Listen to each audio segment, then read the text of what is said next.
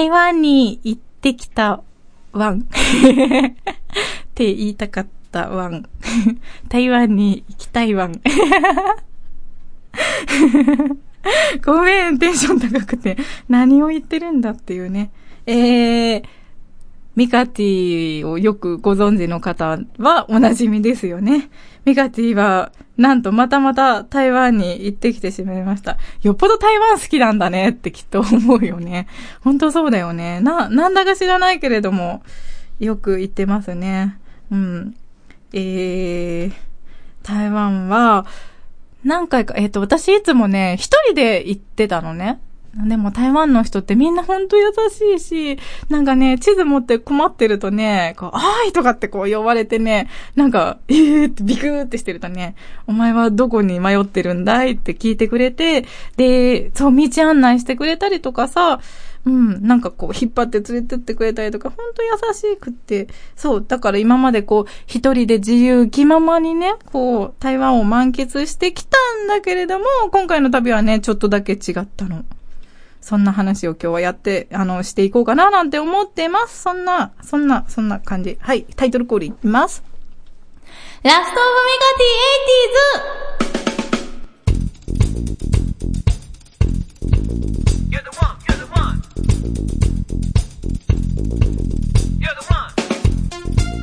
この番組は株式会社アルファの制作でお送りします。そう、台湾ね。なんと今回は、お友達と一緒に行ったんだけれども、あの、お友達とね、3人で行ったの。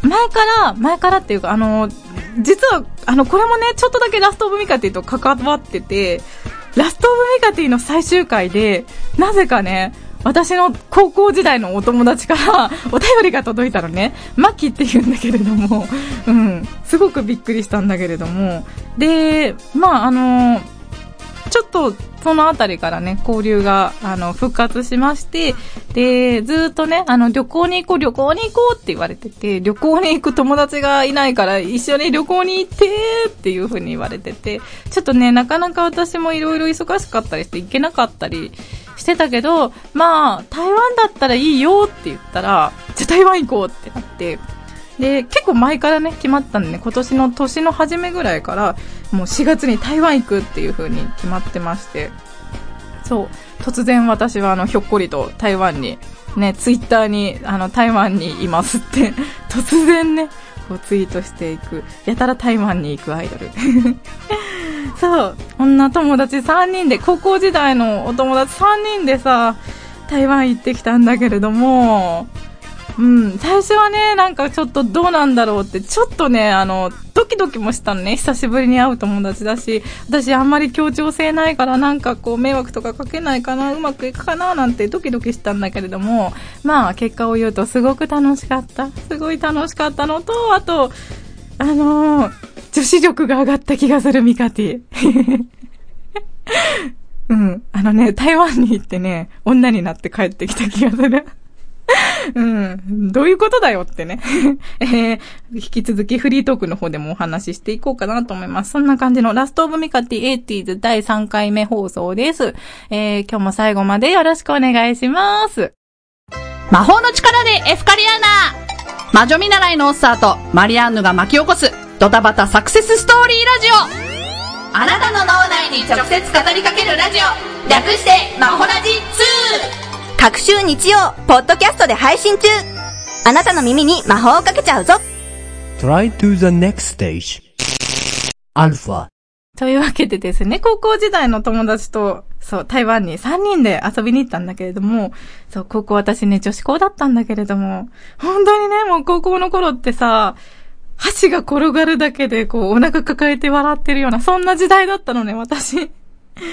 うん、すごい女子旅だったんだよね。みんなでね、あの、まず空港でね、保険に入るんだけれども、なんかこう、安い保険にしようって言って、死亡保険ついてない保険にして、だからもうね、なんかずっと旅行の間中言うの、こう、結構厳しい、きつい階段とか降りるときとかも、大丈夫気をつけて死亡保険ついてないから、みたいな。そういうテンション。なんかね、もう、ずーっと笑ってた気がする。そう、台湾に行ってから私ね、ちょっと喋れるようになった気がするんだよね。うん。どうだろうみんなわかる？伝わる？この私の楽しい気持ち。さっきからね、なんかニコ生にこう出ながらさ、なんか思い出し笑いしてて、ひどい、ひどい放送になっちゃってるんだけれども、うん。でね、台湾で、こう、いろんなね、面白いことあったんだけれども、ちょっと一個ね、印象的なね、出会いがあったんですよ。で、その前にね、お手紙くれた、まきちゃんって子が、お友達がいるんだけれども、で、マッキーが、あのー、マキーがね、こう、面白い子なんだけれども、なんかね、台湾ってやっぱ日本人の観光客いっぱいいるのね。で、結構ね、男の人、あの、旅慣れてそうな男の人とかもいっぱいいて、で、なんかね、そういう人を見るために、あの人ゲイだ、あの人ゲイだって、ずっとなんか言ってて、なんかこう、そう、ゲイだって、なんかこう、勝手に決めつける遊びをやってて、で、私はあの、台湾の9分っていう場所に行こうとしていて、それで、えー、9分に行くのに、結構その台北の市内に行って、で、バスとかで1時間ちょっとぐらいかかるのね。で、まあバスで行こうかななんて思ってたら、あのータクシーのうんちゃんに呼び止められて、で、そこの日本人たちみんな、あの、まとめてタクシーで乗っけてやるからって、そしたらバスよりちょっと高いけれども、バスより早く着くからって言われて、で、私たち3人と、あと男の人2人と一緒にこう、タクシーに乗ることになったんですよ。で私がこう、あの、それまでのノリで、マキに、ねえあの人ゲイ、あの人ゲイって聞いたら、いや、ゲイじゃないよ。キラキラキラってしてて、あれ？ま、マキどうした？って言ったら、なんとね、そう、お友達がね、恋に、恋に落ちたみたいで、そんな、そんな感じで、こう9分まで、そう1時間ぐらいこうタクシー乗ってくんだけど、私だけこう運転手の隣に座ってて、運転手さんにこう行き先とか伝えて、で、運転手さんがまたね、こう、面白い人でさ、こういっぱい話しかけてくれるんだけれども、半分ぐらい何言ってるかわかんなくて、ずっと私は愛想笑いしたんだけれども、なんか後ろの方でさ、すごい、キャッ、キャッキャって感じの声が聞こえてて、これはもしや、これはもしやってずーっと思ってて、そんな出会いがあったんですよ。9分で、あの、そ、そこで初めて出会った日本人の、その、男性グループと一緒に回って、で、あの、一緒にご飯を食べるっていう、あ、こんなことって本当に現実にあるんだって思って、とてもね、びっくりしたのね。で、やっぱりなんかこう、男の人は、あの、そう、じゃあ自己紹介しようみたいなことになって、で、今何やってんのって仕事の話とかになって、なんだろう、あ、合コンとかってこういう感じなんだっていう。なんか、私にとってはすごいね、うん。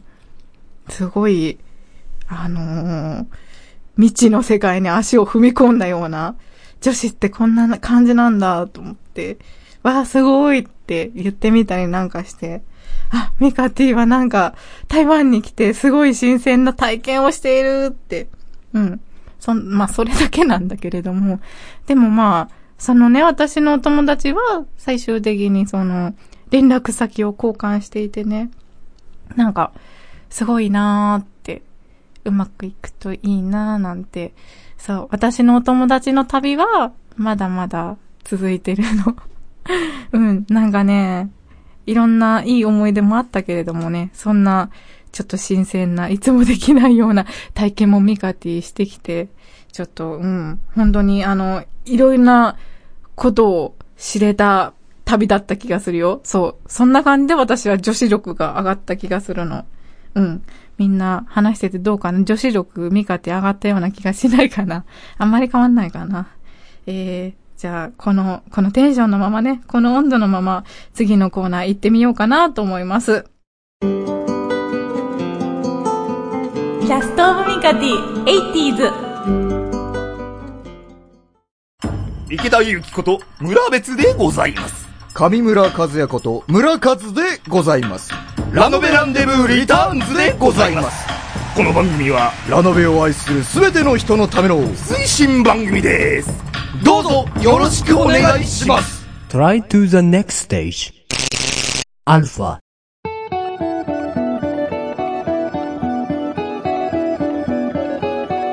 ラザ・ストーブ・ミカティ、 Eighties。教えてディアロさん前回の続きからは、ね、始まりますよね、今回はね。もうすごい気になって気になってしょうがなかったんですけれども、前回のおさらい、えー、テクノとテクノポップは違うものだ。それは来週に続くってなってたんだけれども、早く教えてくださいよ。はい、皆様こんにちは。3度目の登場です。えー、カセットテープのデュアルです。はい。はい。今、ミカティさん言ってたように、はい。前回、テクノポップ、言葉の由来を紹介しましたよね。はい。で、まあ、テクノポップは、うん。えー、完全な和製英語だと。まあ、はい YMO が、うん。のブームの時にできた言葉だと。で、一方で、テクノという、まあ、ジャンルが欧米から発生したんですけども、まあ、それは1980年後半ですね。うん。まあ、そのテクノとテクノポップは全く別物だと。はい。一体何が違うんだと。うん。次回のお楽しみと。そうそう、すごいいいところで、そんな小技をね、やってきたよね。はい。で、今回その、えっ、と、違いを説明させていただきます。はい。はい。で早く説明してください。じゃあ、さん、テ,、はい。テクノって聞いて、じゃあ、なん、何を連想しますか？え？え、え、え、テクノと聞いて何を連想し、うんするか？テ例えば音楽のテクノと聞いてどんな音楽だとか、うんなんかイメージ的なものえ、ですね。結構なんか、割とあれですよね。バキバキした感じ。もうギュイギュイした感じで。合ってます？あうん。わ、割となんか激しい感じかな。私はちょっとテクノポップ派なんですけれども。まあ、近いですよね。あ、本当？テクノポップの時は1聞いたら10ぐらい返ってきましたけどね。テクノって聞いたら、全なんか、ってこないですよね。ごめんなさい、わかりやすくて。いえいえ、はい。ちょっと待ってくださいね。うんはい。で、じゃあこのテクノって一体何かっていうのをですね、今日は、はまあいろいろえー話し出すとキリがないんで、二つの大きな特徴に絞って説明しますね。で、まずうん一つの特徴っていうのは、特徴というか一つ目のはいことはですね、そのテクノがどこで発祥したかっていうその発祥の経緯のお話と、はい。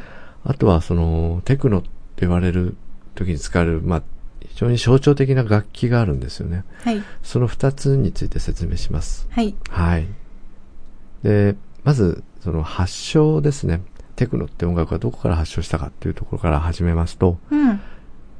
テクノの発祥っていうのはですね、1980年の後半に、シカゴ、アメリカのシカゴから発祥したというふうに言われています。はい。はい。で、その発祥、どういうふうに発祥したかと言いますとですね、そのシカゴっていう街の中にですね、うん非常に、まあ、貧困層が集まる、特に黒人の人が多かったと思うんですけども、そういった集まるクラブがあったんですね。で、うんそこで流れてる音楽っていうのは、まあ、ハウスミュージック、当時流行してたハウスミュージックなんですけども、うんうん。まあ、そこでですね、いや、楽器を弾けない、そういったまあ連中、まあ、クラブに遊びに来てる連中がですね、その、はい。DJ プレイに合わせていろんな楽器をこう適当にこう演奏するみたいなスタイルがあってですね。うん、で、当然その楽器っていうのはですね、あの、まあみんなお金がない人たちなんで、うんはいなんでしょうね、家に、家のガレージに、まあ埃をかぶってるような楽器を引っ張り出してきて、うん。で、いろいろ演奏してたりしてたんですね。楽器弾けない人がをその楽器を使ってごちょごちょってやってるようなスタイルがあったんですね。そんなスタイルが面白そうだけどね。はい。うんで、その中で、うんえっとですね、当時そのガラクタ扱いされてきた二つの楽器の音がですね、うん。これがまあ今の音楽シーンでもよく耳にするようなうん。大きな、えっ、と、なんつうんでしょうね、えうん。ーと、あ、音を生み出す、まあうんきっかけになったんですね。はい。で、これがですね、えっと、まあ、具体的にこの楽器を言いますとですね、はい。ローランドの TB303 という機械とですね、はいあと。もう一台もローランドというはい。会社の TR909 っていう機械があるんですね。はいはいはい。で、なるほど。ここで繋がるんだ。そうですね。で、この二つの楽器がそのテクノを象徴する機械なんですね。機械ですね、まさに。で、じゃあこれどんな音がするかとか、どんな機械なのかっていうのは、うん。ちょっと後の打ちまして、で、もったいぶるな。はい。はい。この二つの機械を、こう、すごくなんか面白く使ったムーブメントが、うん。えっと、デトロイト、シカゴの隣町って言っても何百キロかあるんですけども、隣にの都市のデトロイトに飛び火して、はい。そこから世界に広まった。うーん。でテクノという言葉で広まったと言われてるんですね。はい。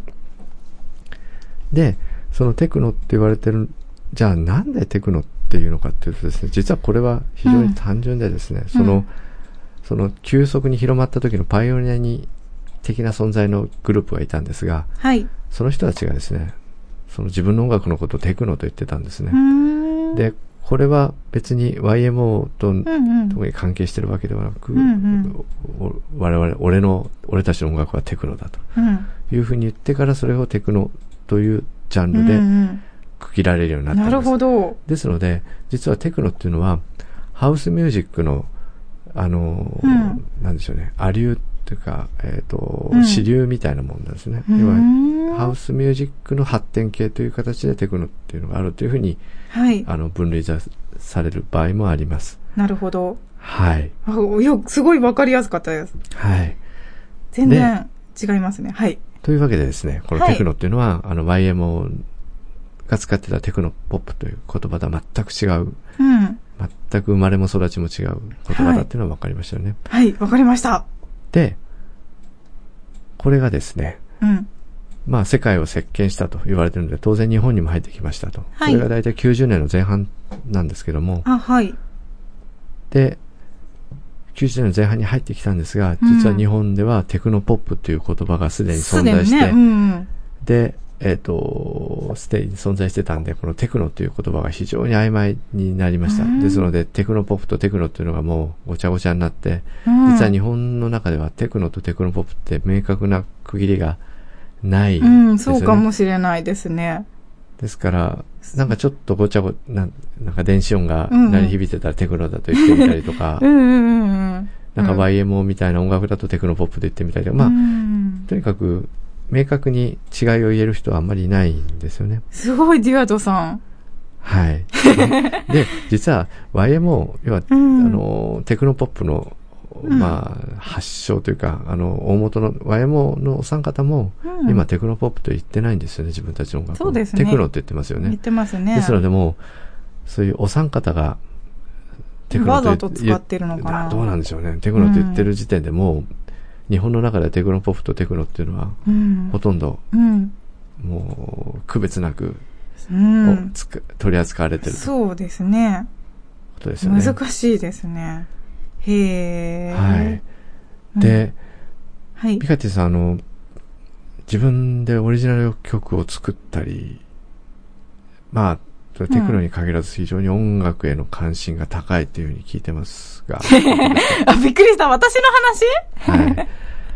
え、いや、それほどでも、あ、あ。りがとう。それほどでもあります。オリジナルの曲を作ってると聞いたことがあるんですが、はい、それほどでもあります。で当然オリジナルの曲を作ってる人たちは非常に楽器に興味がある方が多いので、はい。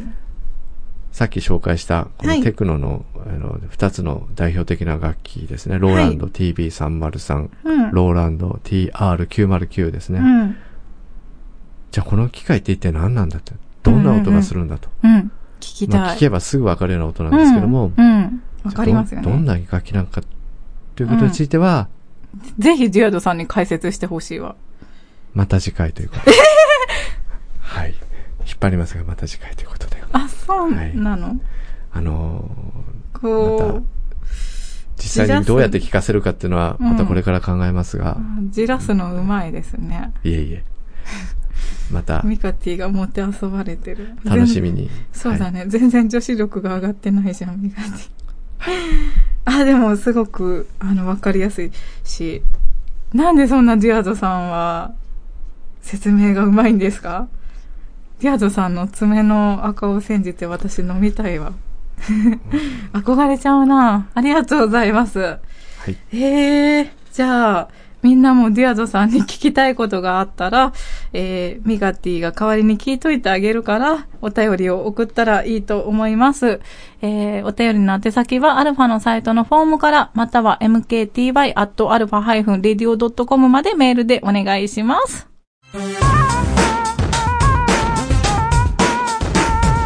ラストオブミカティ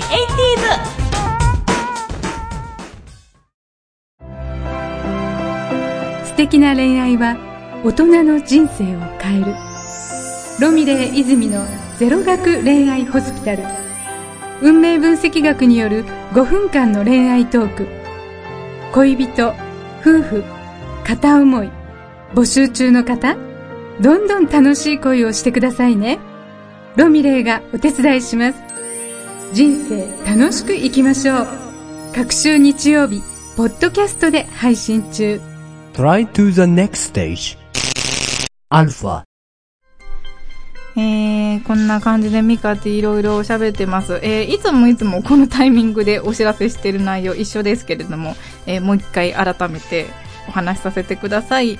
えー、私、ミカティがですね、えー、神チャンネルというニコ生チャンネルで、えっ、と、冠番組やってます。ミカムジークっていう番組です。ニコニコ生放送限定の番組です。えー、各週火曜日に、えー7時15分からミカティが私の好きな、えー音楽の話とかテクノロジーの話とかを中心にいろいろ喋ったり笑ったりするような番組になっております。えー5月はですね、えーちょっと待って、今カレンダーを見る。ちょっと待って。えーっと、5月が、えー20日ですね、火曜日に、えー7時15分にまたミカムジーク始まりますので、もう少し、えー時期が近くなりましたら、えーミカティのツイッターとかフェイスブックとか、あとメルマガなんかでお知らせさせていただきますので、よかったらぜひぜひ見ていただけると嬉しいです。あとこれも毎回言っている話なんですけれども、そのミカムジークの番組は公開収録型になっておりまして、直接、えーミカティを見に来ることができます。入場料2000円かかります。あとドリンク代が500円かかります。あとミカティの他にも WOK さんっていう面白い素敵なアイドルさんたちが、あのー番組とライブをやりますので、私もライブやりますので、ね、あの、ミカティに興味が持ったら直接会いに来たらきっと嬉しいな。よろしくお願いします。そう、あの、WOK さんっていうアイドルグループさんたちがいて、で、同じ、うん、同じ日の、えっ、と、まあ、同じ時間帯で、まあ、私の後に WOK さんが番組をやるんですけれども、結構あの、お隣さんっていう感じなんだよね。で、あのね、その WOK さんの、まあ、アイドルさん5人グループなんだけれども、みんななんかすごく優しくて、で、同じ控えのところで、こう、一緒に着替えるんだけれども、なんだろう、なんか、すごくいい匂いがするんだよね。うん、あのなんかね、すごいほんと気使ってもらっちゃって優しくしてもらっててね、嬉しいの。で、やっぱり、あの、なんか、きっとこれからそんな話なんかもラストオブミカティでするんじゃないかなと思ったんで、うん、先にしておいた。えー、そんな、そんな WOK さんごと、えー、ミカティも応援してもらえると嬉しいです。よろしくお願いします。えー、ちょっとだけ雑談。ミガティね、気づいた？気づいたかな？気づいた人、えっ、と、風邪をひいてます。風邪ひいたんだよ。あのーちょっと前回と今回の収録分ね、ちょっとね、あのーうん、あの、聞こえづらかったところがあったんじゃないかなと思って、大変大変失礼しました。うん、あのー風邪流行ってるみたいじゃないですか。結構私の周りで咳込んでる人とかが多くって、でもね、なんか知らないけど私ね、ひどいんだよ。あの、ほら、台湾行ってきたって言ったじゃない？鳥インフルエンザじゃないかっていう風に言われてて、ちょっとね、なんか隔離されてるの、私。ひどいよ。大丈夫だよ。まあ、あの、次回の配信、配信というか、次回の放送では、もう少し元気な声で、元気なミカティでお届けさせていただきたいな、なんて思ってます。変わらず聞いていただけたらとっても嬉しいです。ミカティ頑張ります。よろしくお願いします。えー、それでは、またまた、再来週？うん。またねバイバイ元気でね